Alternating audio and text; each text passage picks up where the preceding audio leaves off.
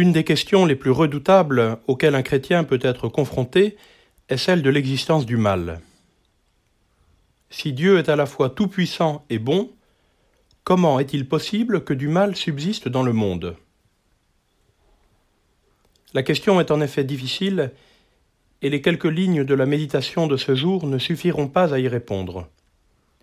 Toutefois, Jésus donne dans ces lignes d'évangile quelques repères importants. D'abord, le mal n'est jamais envoyé par Dieu. Dans le champ, c'est un ennemi qui a semé livré. Dieu ne nous veut pas de mal, pas même pour nous éprouver en vue d'une récompense future.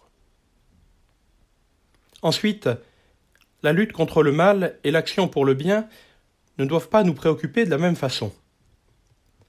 Comme les serviteurs doivent avant tout veiller sur le blé, prioritairement, il nous est demandé de faire le bien. Dans notre monde, le bien et le mal s'affrontent.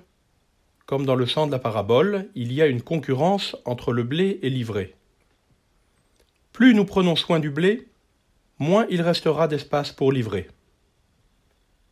Si nous ne pouvons vaincre le mal, alors du moins, noyons-le dans un océan de bien.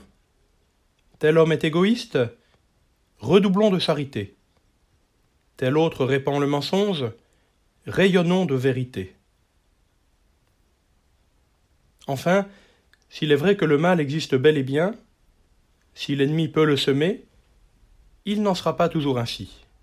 Au jour de la moisson, qui symbolise le jugement, l'ivraie sera brûlée.